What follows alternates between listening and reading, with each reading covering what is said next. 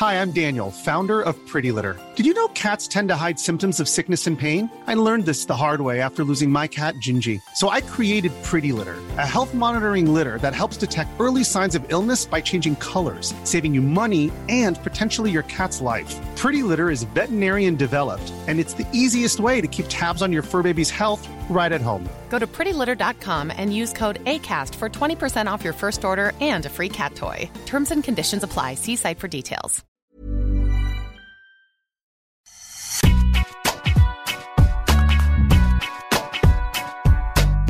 Bonjour à toutes, bonjour à tous, bienvenue dans Deep Impact, votre podcast tennis. Je suis Anne Boyer, journaliste de la rédaction d'Eurosport. Et pour parler de l'actualité tennis, aujourd'hui, nous sommes bien sûr en compagnie d'Arnaud Di Pasquale. Salut Arnaud. Salut Anne. Et il a longtemps été notre rookie à nous, mais aujourd'hui, son expérience dans Deep Impact parle pour lui. Maxime Battistella est avec nous également aujourd'hui. Salut Maxime. Salut Anne, salut Arnaud. Quelle introduction. Qu'est-ce que, qu'est-ce que je peux dire de plus? Magnifique. Salut Max. Eh bien, nous sommes tous, euh, tous les trois, qualifiés en deuxième semaine de Wimbledon et l'on va en parler. On va faire un petit bilan de, de la première euh, semaine euh, sur le, le, gazon londonien. Et on va d'abord parler des choses qui fâchent dans ce podcast et qui ont fait jaser depuis le début de la quinzaine les couacs de l'organisation entre la pluie, la gestion des toits, la programmation un petit peu tardive. Wimbledon doit-il revoir sa copie? Ce sera notre question qui fâche. Certains favoris sont tombés, certains sont au rendez-vous et d'autres ont déjà créé la surprise qui a le plus impressionné jusqu'ici avant les quarts de finale. Nos protagonistes du jour nous donneront leur avis, sans oublier la stat de Constance, notre partenaire de jeux 7 et maths, et l'œil de Deep pour compléter le programme.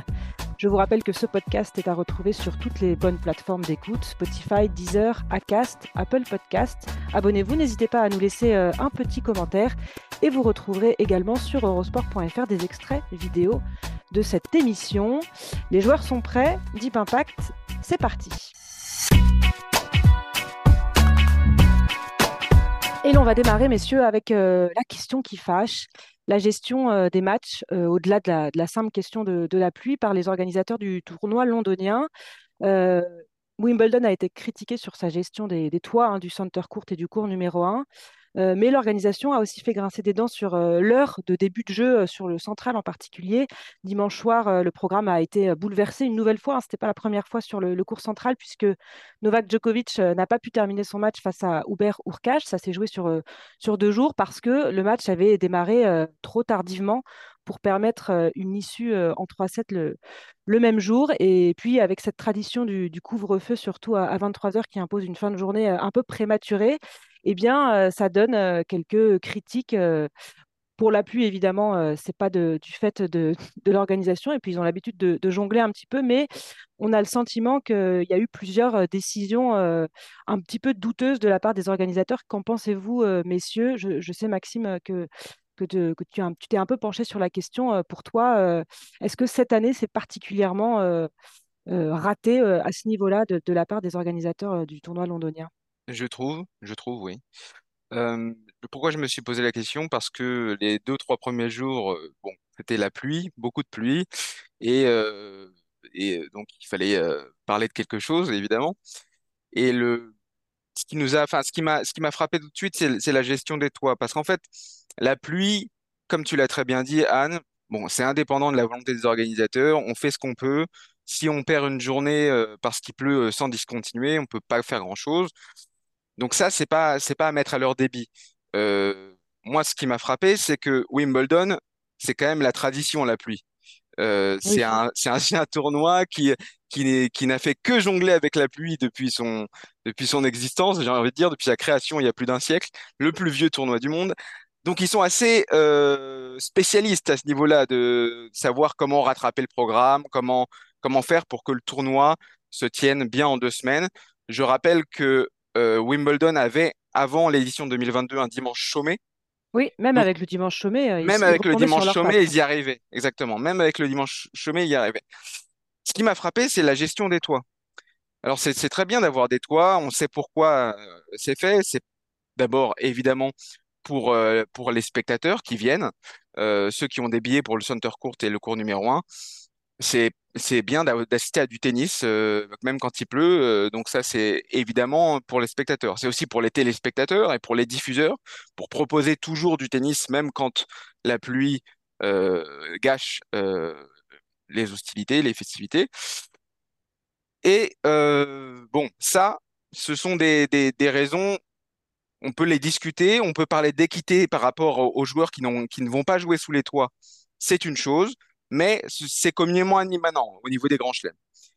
Ça, mis à part, on a vu que dès le premier jour, il y a eu un, problème.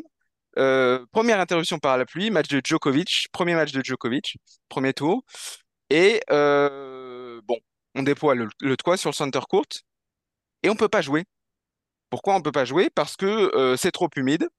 Euh, le gazon est imprati- impraticable, euh, trop glissant. Et donc, Djokovic se met à se marrer, lui, même à, prendre des serviettes, lui, pour essayer de, d'aider les, ceux qui le font, les ramasseurs de balles, tout ça. Et finalement, on en arrive à la situation ubuesque de reprendre le jeu quand il ne pleut plus et en rouvrant le toit.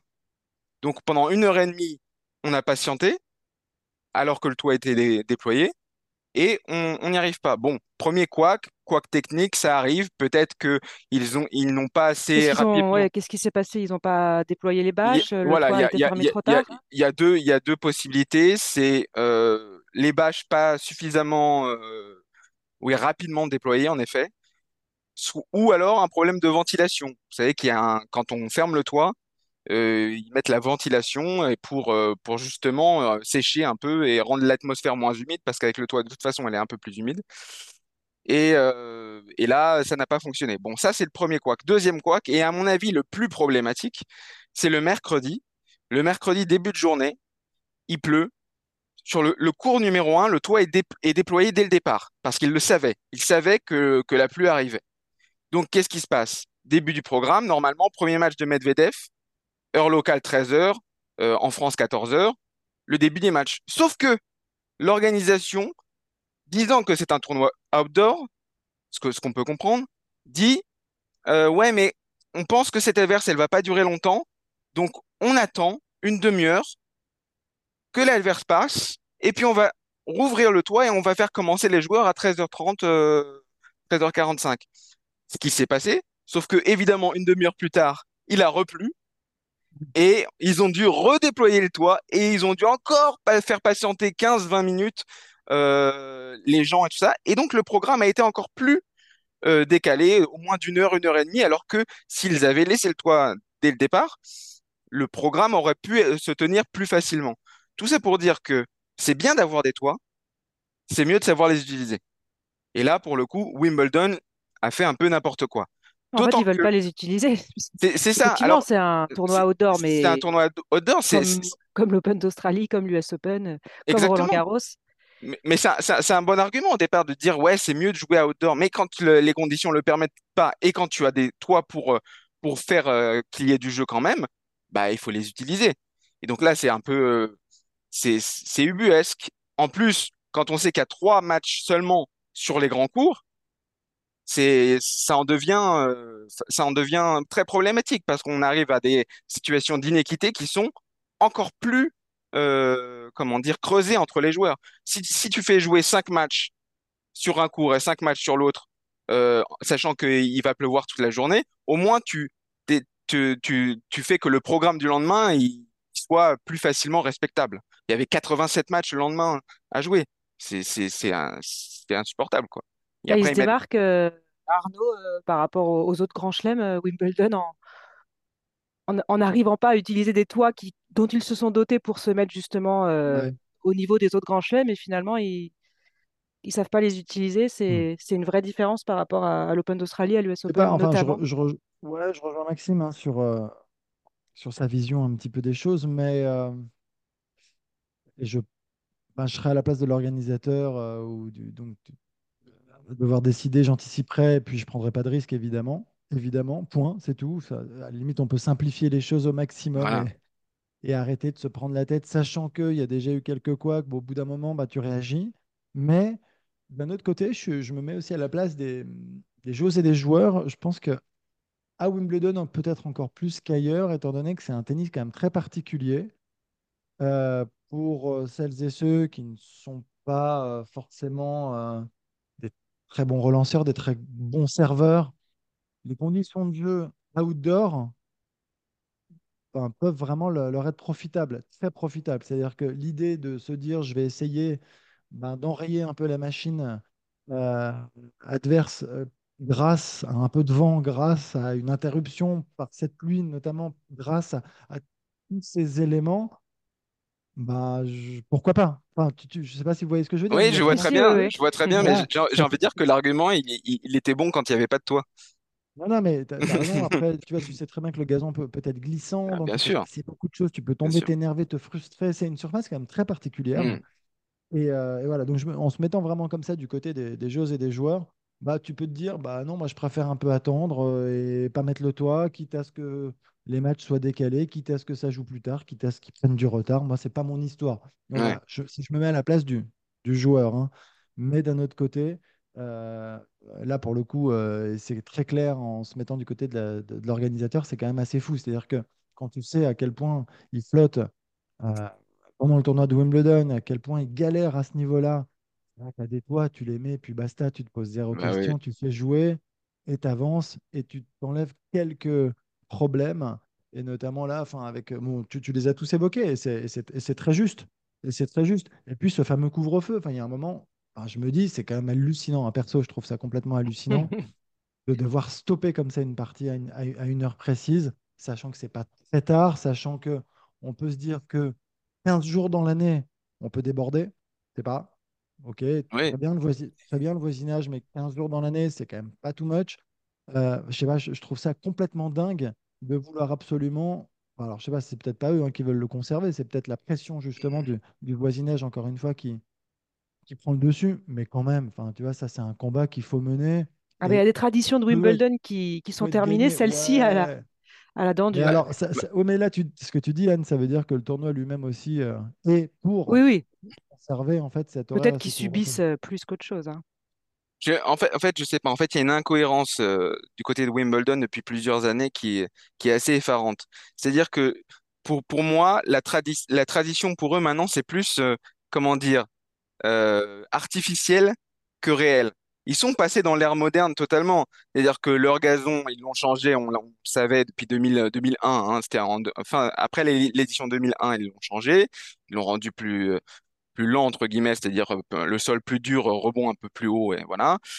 On sait qu'ils ont volontairement aussi, c'était en 2019, ils l'avaient avoué, euh, modifié les balles qui sont toujours de la même marque, hein, Sla- Slazenger, mais plus grosses, toujours pour ralentir le jeu. On sait qu'ils ont supprimé le dimanche chômé, qui était une grande, euh, une grande tradition.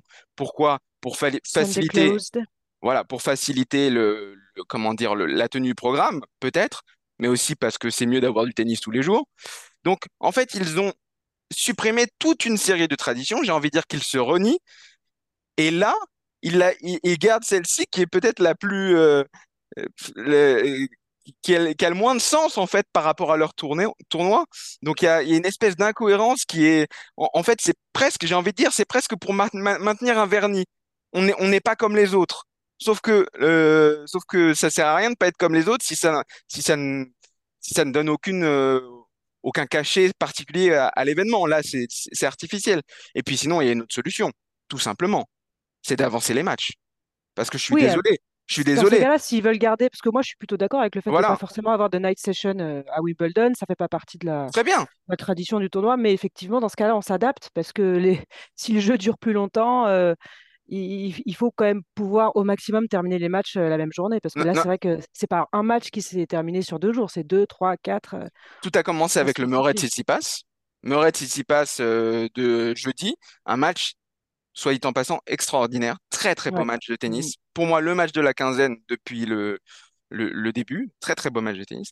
Mais malheureusement, les spectateurs ont été frustrés parce que Murray gagne le troisième set, 2-7 à 1. Il est sur son élan en plus. Je suis pas, je il, il a- lui, a dit que il n'était pas contre l'interruption. ouais. Mais je pense qu'en fait, il le dit parce qu'il sait que ça sert à rien de jouer 20 minutes de plus. Il y avait que 20 minutes à jouer et ils n'auraient pas terminé en plus. Donc, il le dit pour ça. Mais pour les spectateurs, c'est terrible. De, de 7 à 1, un match extraordinaire et, on l'interrompt.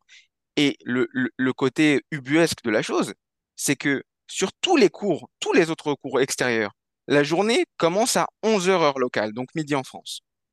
Sur le Center Court, elle commence à 13h30. Il y a deux heures et demie de décalage entre les premiers matchs de la journée sur les cours annexes et le, le premier match sur le Center Court. Donc, qu'on me dise pas que c'est impossible d'avancer, du- on- ne serait-ce que d'une heure. Je demande même pas deux heures, mais d'une heure le programme sur le Center Court. C'est juste une question de logique. Et on a été très, très, on aime bien en, tant que Français le faire, très critique à l'ég- à l'égard de l'organisation de Roland Garros. On parle des night sessions, on, a fait beaucoup de débats là-dessus. Mais là, pour le coup, si on fait la comparaison entre Wimbledon et, Roland euh, sur, euh, du point de vue organi- organisationnel, Il y a pire il que n'y a, nous. y a pas photo. Sur, sur cette année, il n'y a vraiment pas photo. Là, Wimbledon, cette première semaine en tout cas, de ce point de vue-là, a été, a été mauvaise, faut le dire. Nous, on a su avoir du très beau temps et ça, c'est quand même fort. Ouais, on a tout maîtrisé. Bon, en tout cas, pour l'instant, ils, ont rattrapé le, le retard sur, euh, sur les, sur les matchs et, et les Oui, mais à quel prix? Avec des, joueurs qui jouent tous les jours. Avec des joueurs qui jouent tous les jours. Tsitsipas, il a enchaîné cinq jours de tennis. Il s'est fait, il s'est fait éliminer par euh, Eubanks, et à mon avis, c'est de sa faute principalement parce qu'il devait être au-dessus. Mais il a joué cinq jours de suite. Il y a un problème. ouais, après, j'ai pas le sentiment que les joueurs se soient trop élevés euh, contre ça. Ils n'ont pas eu de Non. déclaration euh, critique hein. là-dessus. Mais Ouais, c'est, mais c'est le, c'est le prestige de Wimbledon, ça. Ouais, et puis ils acceptent pas peu. Wimbledon. Ouais, mais ils acceptent aussi la situation, ils savent qu'il y a de la pluie, ils savent que c'est plus compliqué. C'est comme si Hmm, c'était intégré, en sûr. fait. Et puis on fait Ouais, avec. ça fait partie du, Avec, du avec jeu. des matchs normalement, alors normalement, je dis bien normalement, tout court, parce que c'est du gazon, mais finalement, on se rend compte que Mm. ils ne le sont pas forcément. Non, C'est non. c'est peut-être une idée reçue maintenant, tout Et ça. ça, et ça en dit long sur l'évolution dont on parlait, l'évolution du Ah gazon bah et des balles aussi. on en a déjà parlé, c'est fou. Ouais. C'est Mm. fou, bien sûr. Bon, en tout cas, euh, ça a joué. Il y a eu des très beaux matchs, tu l'as dit, Ma- Maxime. Euh, il y a eu du beau jeu, il y a eu des, des- des grandes rivalités aussi, des, matchs dès le premier tour euh, très intéressants. Euh, donc, ça m'amène à, cette question euh, un petit peu plus personnelle. Qui vous a le plus impressionné depuis le début du tournoi, chez les hommes comme chez les femmes, bien sûr? Et pourquoi, en vue de, cette fin de tournoi, vous pensez que ce joueur ou cette joueuse peut aller loin? Rappelle qu'on va jouer les, les quarts de finale aujourd'hui. Euh, Deep, peut-être pour, pour commencer, toi, il y a, il y a un joueur, une joueuse qui, qui est sorti du lot sur, euh, sur cette première semaine? Alors malheureusement, j'ai envie de te dire non. Non, mais quand je vois la densité euh, des deux tableaux, hein, féminin-masculin, je trouve ça absolument génial, cette fin de tournoi Ouais, euh, c'est superbe, c'est très vrai. très alléchante, mais Mm. très très alléchante. Euh, quand tu vois euh, les affiches que l'on a avec les, les jeunes et les moins jeunes, hein, évidemment, euh, c'est vraiment vraiment intéressant. Mm, j'ai- Je sais pas, on en avait parlé, hein, enfin, on, on- on savait, honnêtement, on s'était dit qu'Alcaraz sur cette surface serait capable de très bien jouer. Bon, on n'est pas surpris de le voir encore à ce niveau de la compétition. Berrettini, c'était peut-être le gros match, il fallait le Oui, sortir. Il perd le premier, il gagne en 4, bravo. Euh, il joue contre Rune, top, ça va être euh, génial comme, comme affiche. Il est toujours là, qui a battu un, un- un Dimitrov qui est jamais facile à battre. Tout ça est très intéressant, mais finalement, ils sont en train de montrer qu'ils sont en train de prendre le dessus, tout simplement, quand même, ces deux jeunes, et de manière très, euh, Et à 20 très, ans, très et à claire. 20 ans, ils Ah assument, ouais, ils assument, c'est bien incroyable. sûr. Après, tu, enfin, et quand on prend, alors voilà, la surprise euh, Eubanks, la surprise Safiuline peut-être, mais tu regardes, ouais, c'est surtout Eubanks qui bat quand même Nori et Tsitsipas. Ça, c'est quand même du, du lourd, c'est costaud hein, de Ouais, il réussir à, confirme après euh, à euh, battre deux têtes de série, deux euh, très très gros clients. Ok, voilà. Et après, Sinner, on savait qu'il était capable. Moi, je, je crois, enfin, on en avait parlé, j'en avais un petit peu parlé. Sinner sur cette surface, il est capable de coups d'éclat, il est capable de faire très mal. Bon, après, euh, et, les autres, Rublev, Djoko, bon, je sais pas si on doit en parler, mais Djoko, bon, il a quand même Non. beaucoup, beaucoup. J'imagine qu'il voit vainqueur, ok, Oui, oui, beaucoup, ça. beaucoup, beaucoup. Et, euh, et on sait, mais on sait jamais. Et puis après, moi, je suis très intéressé, mais Maxime en avait déjà parlé, du, par le tableau féminin. C'est quand même euh, très intéressant. On va, Moi, je, on va je y suis ouais. convaincu que le, le challenge de Swiatek sur gazon, il est, euh, euh, il, est dans sa tête, dans sa tronche depuis probablement euh, quelques mois, peut-être même plus des années, hein, j'en sais rien, mais il fallait peut-être aussi se faire les dents sur terre battue, sur dur et maintenant sur gazon. Mais c'est c'est très intéressant. Elle s'en sort de justesse, enfin difficilement en tout cas sur Bencic. Et puis derrière, tout est permis, mais les joueuses en face, celles qui restent, sont quand même des clientes. Ça va être très difficile. Une Jabber qui connaît très bien aussi le, tournoi euh, est en grande forme. Sabalenka, enfin, tout, ça, joue très bien. Moi, je trouve que si elle arrive, si Swiatek arrive à gagner là, Wimbledon, chapeau, ça voudra vraiment dire qu'elle rentre dans une autre dimension et, dans une catégorie, je pense, vraiment supérieure à celle, celle à laquelle on, on l'a placée jusque-là. Parce que ça voudra dire qu'elle est capable de gagner sur toutes les surfaces et ça change beaucoup de choses. Et c'est la preuve aussi mentalement, je pense, parce que c'est aussi dans, dans la tête que tu dois aussi euh, réussir à, à te convaincre quand tu es capable, surtout quand tu es un peu catalogué euh, Mm. terrien ou, ou joueur de certaines surfaces et non pas de gazon. Donc, C'était euh, un peu, c'était tout un peu le même problème inversé pour Medvedev. hein. C'est un problème même complètement, bien sûr, bien sur la, sûr, sur la terre battue. hyper intéressant. Mais son... voilà, les, les deux tableaux, en tout cas, sont quand même très alléchants, là, je trouve.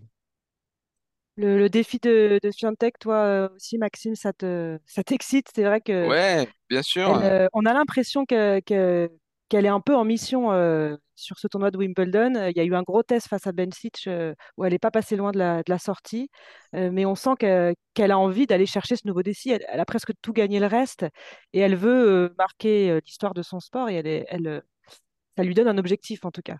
Oui, oui, euh, c'est sûr. Et euh, moi, ce qui m'a impressionné, c'est la façon dont elle a joué les balles de match contre elle, parce qu'elle a eu deux balles de match à, à jouer Oui, contre elle à 6-5 dans le deuxième set sur son service. Elle était menée 15-40. Et, euh, et elle, elle y allait, quoi. hein. Elle, elle est allée chercher les points. Elle n'a pas attendu la, la faute adverse. Et ça, c'est une preuve de caractère. Et, une et on- et elle montre pourquoi elle est numéro un quand elle fait ça. Euh, maintenant, justement, en revenant sur ce match, ça prouve encore qu'elle a sur gazon des, euh, des failles qu'elle n'a pas du tout, évidemment, sur terre battue et même sur dur. Euh, sa préparation en coup droit étant assez longue, euh, sur gazon, ça, ça la handicape et des fois elle est un peu prise de vitesse, même si son déplacement est très bon. Même sur gazon, hein, elle, se déplace très bien. Et je pense qu'il y a de l'espace pour les autres. Je pense qu'il y a de l'espace pour les autres, alors que à Roland, plus qu'à Roland. à Roland, elle était quand même un, un ou deux tons au-dessus. Là, là, là, je pense qu'il y a de l'espace et même plus que de l'espace. Je, je vais même me risquer à dire que pour la l'instant, favorite, pour l'instant, celle qui m'impressionne le plus, c'est la tenante du titre. c'est Rybakina. C'est Rybakina. À part, à part son premier set du tournoi, où elle était tendue parce qu'elle elle arrivait en tant que Ah bah tenante du titre et elle a, elle a perdu son premier set du tournoi. Après, ça a été une démonstration, une démonstration de force au service. Elle est d'une fluidité au service. C'est extraordinaire de voir Rybakina servir. Franchement, euh, on a beaucoup catalogué le tennis féminin hein, sur les faiblesses au service. Euh, on dit, beaucoup que le- les, grandes forces des, filles, c'est plutôt le retour par rapport à un service qui peut être un peu plus faible. Rybakina, c'est, c'est presque le contraire. hein. C'est, c'est extraordinaire en première balle. C'est une fluidité et elle donne l'impression qu'elle de faire avancer la balle sans effort. Et ça, c'est extraordinaire. Sur gazon, en fait, le gazon, pour moi, c'est la surface parfaite pour elle. Elle l'avait montré en surprenant tout le monde l'année dernière, parce que c'était une grosse surprise qu'elle gagne, euh, gagne Wimbledon. Maintenant, ce n'est plus une surprise et elle, le- et, et elle assume. Et c'est ça qui me, qui me plaît, en fait. Euh, Arnaud parlait du, du tableau féminin. C'est-à-dire qu'on on attend ces filles-là et elles sont là.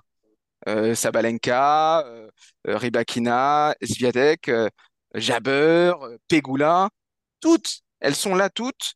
Euh, Il y avait une stat euh, de, de, de Je sais tes maths qui disait que, alors je sais plus ça faisait combien d'années, mais très longtemps, que euh, les quatre premières têtes de série n'avaient pas été en seconde semaine de, de Wimbledon.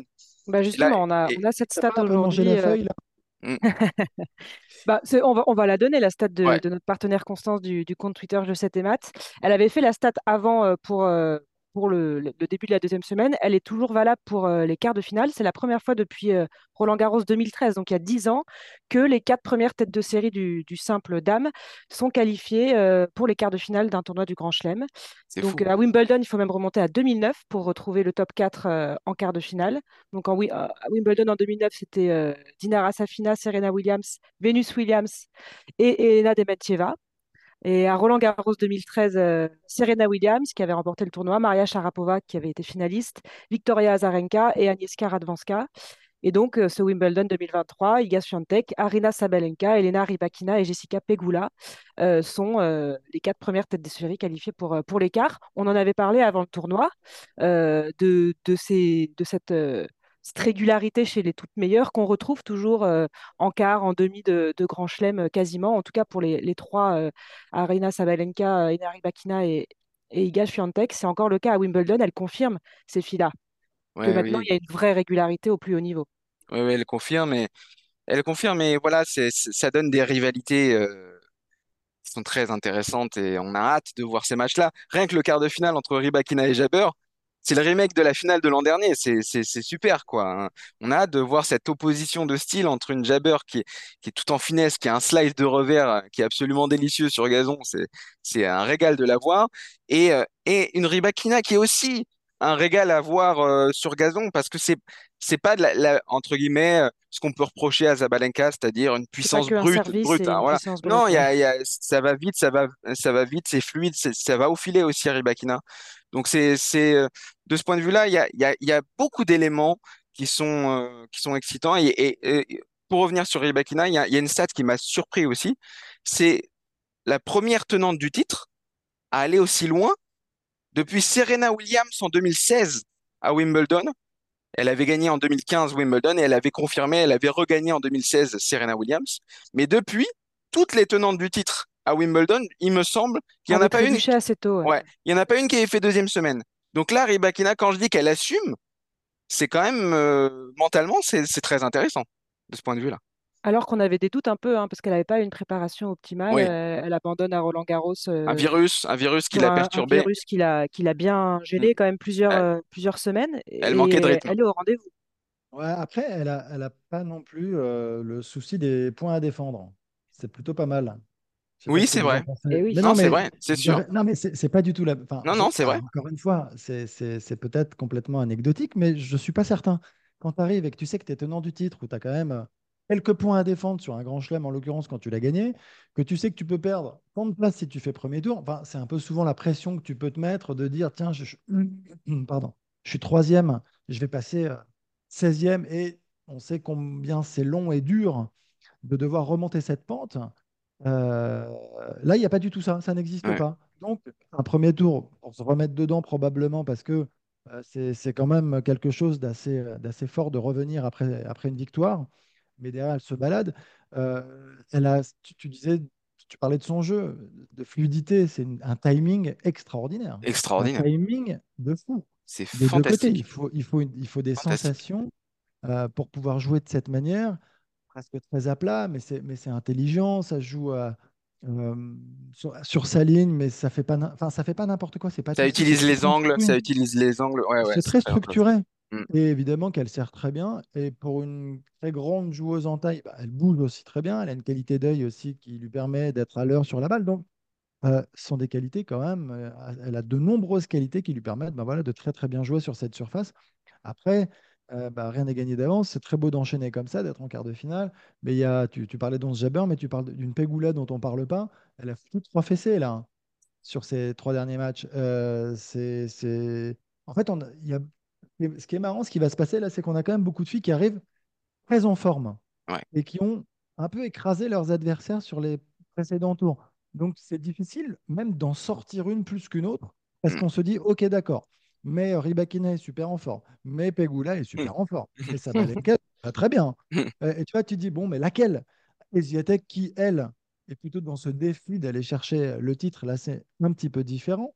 Mais pour les autres, qui sont des joueuses qui s'adaptent un peu plus, juste, enfin qui ont des jeux qui s'adaptent un peu plus à cette surface, elles sont très en forme. Ouais. Et on se jabber pareil, euh, 6-0, 6-3 le, le tour précédent. Enfin, Mm. va très très bien. Donc c'est c'est ça aussi ce qui rend le- cette fin de tournoi, enfin, je trouve, très excitante. Enfin, c'est, c'est- moi de, de- de se dire, ok, il y en a plein qui sont en forme. Il y a Zvetek qui va vouloir rivaliser et tirer son épingle du jeu. Génial, génial. Et, et Ouais, pour... Jabber contre Kvitova, hein, qui est quand même pas euh, Ouais, en Ouais, manche ouais. euh, ouais, ouais, sur ça, gazon, qui arrivait en forme. Je suis désolé, Anne, je voulais pas le dire par respect pour c'est notre ami. Bertrand Millard. qui a perdu ses Ouais, deux, ses deux, ses deux favoris tchèques. Mourova, premier tour. Alors ça, c'était ça pour le coup, moi aussi. Là, ça m'a surpris. dur, Ah là, ça m'a surpris. Ah oui, dur, j'ai- hein, c'était dur. dur. Ouais, ouais. Donc, euh, non, je voulais pas en parler. Laissons-le gérer ses bourdons et ses abeilles. Il doit l'avoir, le bourdon, le pauvre. Oui, Ouais, non, mais Alors, pour revenir ce- pour, le- pour la petite plaisanterie sur, sur et le fait qu'elle a pas, pas la pression de défendre ses points, certes, mais elle avait la pression d'avoir Roger Federer dans son dos pour ce premier tour, qui était invité mardi Dans la Royal de la première, Box. dans, le- de la, dans la Royal Box mardi de la première semaine, ce qui a fait un peu l'événement du début de tournoi, tellement on n'a pas vu de tennis à cause de la pluie. Donc, Ouais, euh, il a sauvé le, le tournoi, euh, Roger. Donc voilà, non, mais pour, pour revenir plus sérieusement, c'est sûr que euh, c'est très très dense et, et dense dans les joueuses qu'on attendait. Et ça, c'est super. Ouais, C'est super. ça va donner une, une fin de tournoi très excitante. On a hâte de voir euh, justement ce que ces rivalités dont, on a souvent parlé vont, donner euh, dans un tournoi du Grand Chelem. euh, en plus, ici à, Wimbledon, ça va être, ça va être sympa à suivre. On va terminer avec l'œil de Deep hein, qui, va réagir à, l'actualité, Arnaud, concernant la, Coupe Davis, l'équipe de France de, de Coupe Davis masculine, puisque ça concerne Sébastien Grosjean, le capitaine.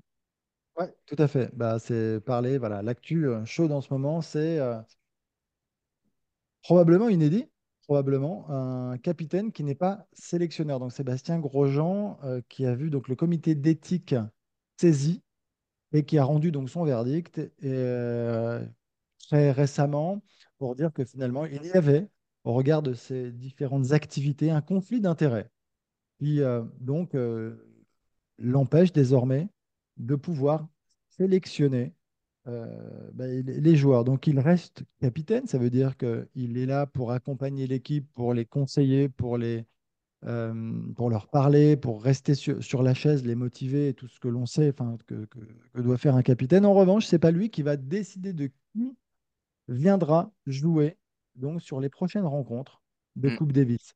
Je vois Maxime faire la moue et je sens qu'il veut s'exprimer à cet égard. Mais en fait, en tout cas, par rapport à ça, moi je trouve que le process mis en place par la Fédé au regard de ces différentes activités est assez cohérent. Voilà, c'est-à-dire qu'il y a un conflit d'intérêts étant donné qu'il a des actions dans une agence de management sportif Pénium, Mm.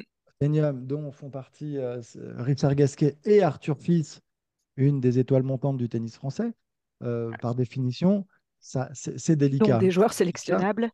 Et donc, euh, joueur sélectionnable, tout à fait. Donc voilà, par rapport à ça, donc le, le- le process un petit peu révisé est assez euh, juste et cohérent.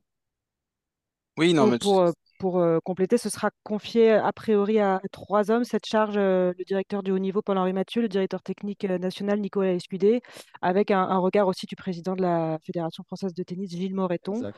euh, oui, ça, qui fait seront ça fait un peu armée mexicaine. hein.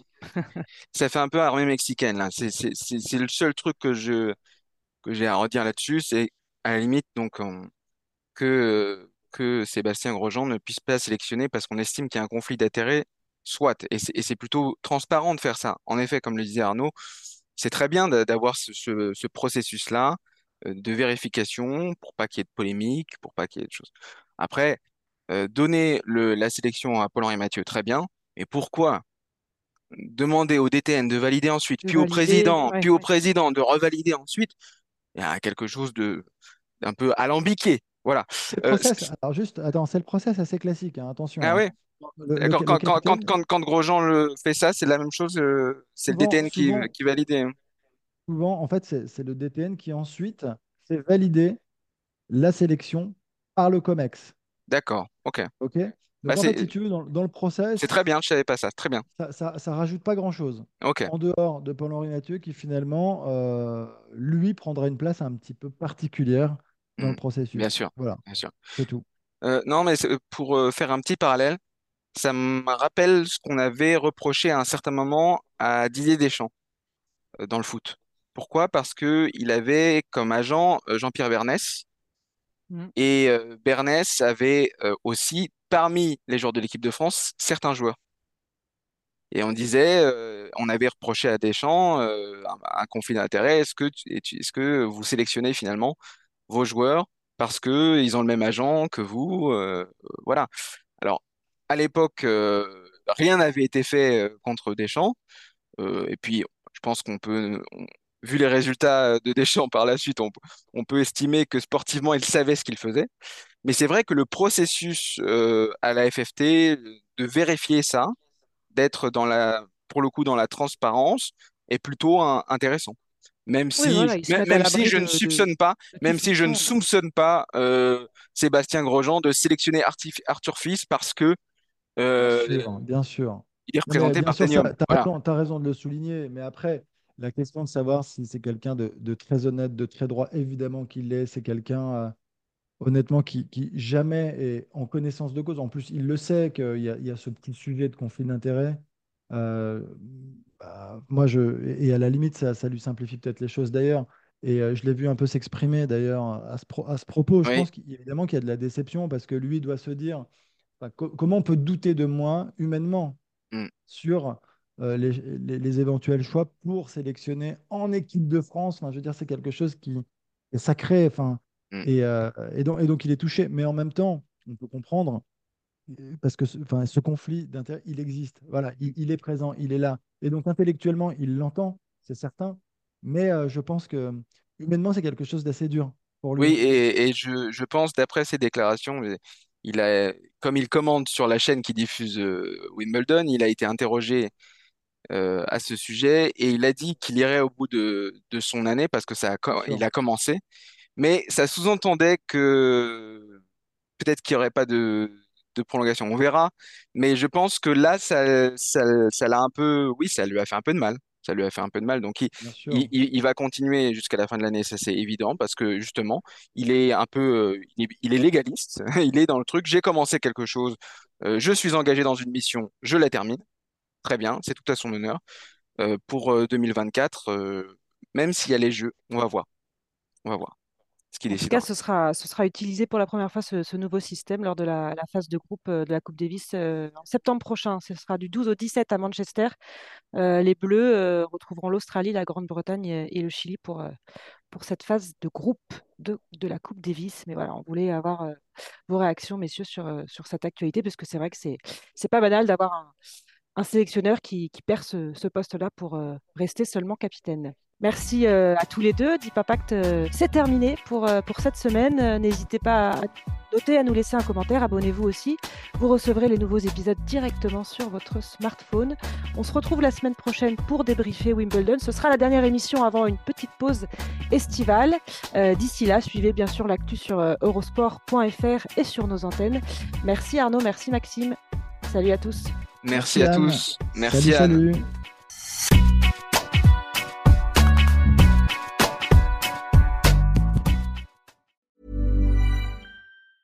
Hi, I'm Daniel, founder of Pretty Litter. Did you know cats tend to hide symptoms of sickness and pain? I learned this the hard way after losing my cat, Gingy. So I created Pretty Litter, a health monitoring litter that helps detect early signs of illness by changing colors, saving you money and potentially your cat's life. Pretty Litter is veterinarian developed, and it's the easiest way to keep tabs on your fur baby's health right at home. Go to prettylitter.com and use code ACAST for 20% off your first order and a free cat toy. Terms and conditions apply. See site for details.